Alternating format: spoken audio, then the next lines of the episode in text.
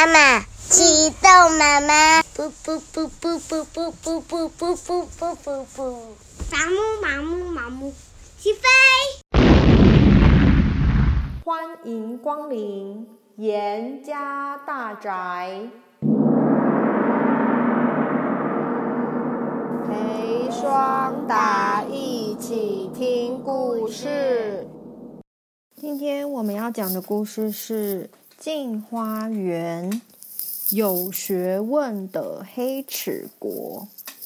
这天到了黑齿国，唐敖邀请多九公上岸走走，没想到九公一口就拒绝说：“啊，这里的人浑身从脚黑到头顶，连牙齿也黑得发亮，配上个红眉毛、红嘴巴，活像个夜叉鬼。”我猜他们讲话一定也是一派鬼话，何必上岸浪费时间呢？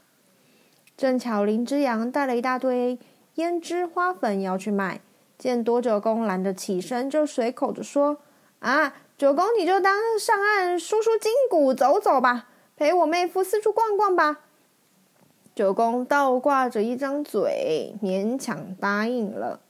走到市区中，人来人往的，非常热闹。唐敖和九公正在东张西望的时候，突然听到对面有一个人招呼道：“说，两位贵客，请走这边。”唐敖两个人看身边走过的妇女，直盯着他们，实在是丈二金刚摸不着脑袋。呃，等问清楚了，才知道这个地方走路也有规则，男女各走一边，互不犯戒。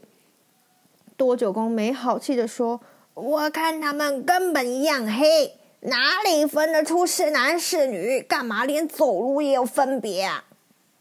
我倒觉得他们能把男女礼节分得如此清楚，可以说是非常有教化的国家。您瞧，他们走路的时候目不斜视，可见他们的心胸必然是正直的。谈话间，一面走到了十字路口。唐敖和多九公随意走进路边一条小巷，走了几步，见有一家门口贴了一张纸条，写着“女学塾”四个大字，意思就是女生的学校。唐敖惊讶地说：“哦，这里的女孩也读书哎，不知道她们读了什么。”正在猜想着，门里走出一个白发苍苍的老儒生。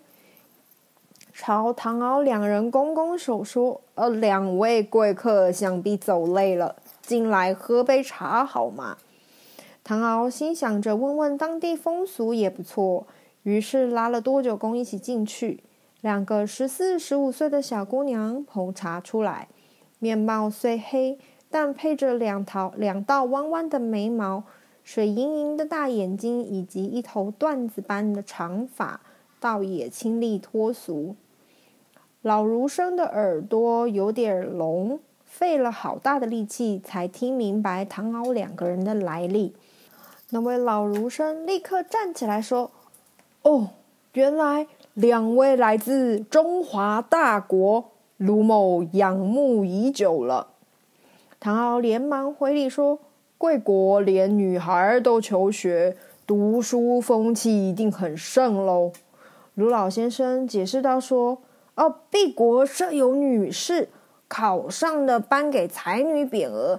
嗯，父亲、母亲啊，亲友、朋友都有光彩，因此家家户户不管有钱没钱，女孩一长到四五岁就给上学，准备考试。说到这里，卢老先生顺便介绍两位女学生说：“啊，这位穿紫衣的是小女卢子轩，那位穿红衣的姑娘叫做蔡红黎红维。”过些时候就要参加考试了，所以他们都在加紧用功呢。卢老先生朝他们两个使个眼色，啊，他说：“难得两位大学者到此，你们有问题正好请教人家呀。”唐敖连连推辞说：“哦，我们早就抛弃了书本，恐怕回答不出，请多多见谅。”他们呢？推辞了一阵之后，就还是开始问答啦。没有想到呀，这两位小姑娘不仅唇舌伶俐，对于各类书籍上面的知识以及其中包含的思想，都有独特的见解。她们所提出的问题，书本上根本找不到答案，必须博学旁通才能够回答。多九公几次答不出来，两位姑娘的态度就越来越不客气，言辞中常常暗讽。九公的喉咙像是梗了鱼刺般辩驳不了，到后来被肿得脸红脖子粗，恨不得挖个地洞钻进去。坐在一旁的卢老先生由于耳朵不好，只看他们你一言我一语，却听不清楚他们在说什么。猛瞧见多九公额头冒出大粒小粒的汗珠，以为他怕热呢，便递了把扇子过去说：“啊，我们这天气较热，您先扇扇凉。”慢慢再说，如果热病了，那可不好。出门在外，身子要多多保重啊！卢老先生又用汗巾替九公嘎了嘎额额头，嘀咕着说：“像我们上了年纪的人，身子是虚的，热不得呀。”多九公有意无意的扇着扇着扇子，苦哈哈的说：“啊，这地方的确比较热。”卢老先生便问说：“您看他俩书读得如何？”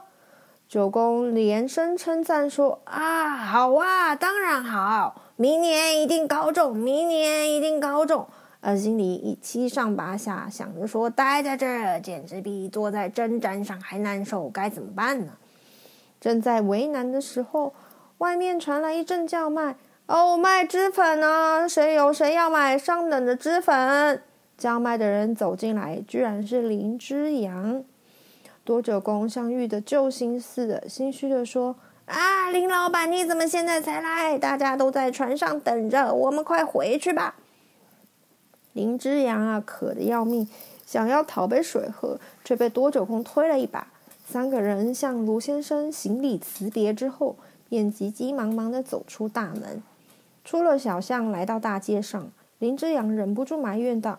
哎，又不是碰上什么催命鬼，干嘛惊惊慌慌的？也不想我又累又渴，走得上气不接下气的多久公这才定下神，把事情叙述一遍。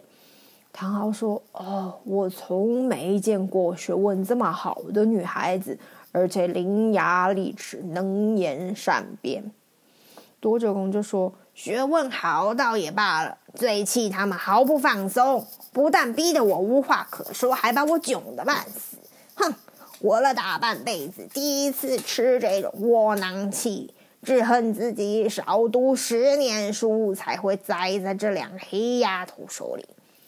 唐昊看看李之阳，半话半句话不吭，也是愁眉苦脸，便说：“哎，大哥，怎么知道敢来替我们解围呢？”林之阳说：“啊，别提了，我看这个地方的女人比炭还黑，还以为他们会喜欢呢、啊、这些粉啊、眼影啊之类的脂粉一类的产品。哪晓这些女人对脂粉都不屑一顾，倒是问着我有没有书买。那我一打听才知道，这个地方最看重学问，学问才是高的就是尊贵，不读书的就是卑贱。”女孩如果没有才学，生在大户人家也嫁不掉。谈着谈着，三个人又走回了闹区。唐昊说：“这里的人面貌黑，刚才也没注意他们长相如何。仔细一看，却发现不管是男是女，个个脸上洋溢着书卷气，那种文雅的气质，倒像是从黑气里透出来的，真是越看越美呀。”多九公就说：“啊，经你这么一提，我感觉自己满身俗气、丑陋极了，还是快走吧。”三个人匆匆的赶回去，一直躲到船舱，才真正的松了一口气。今天我们的故事就在这里告一段落，谢谢你的收听，我们下次见。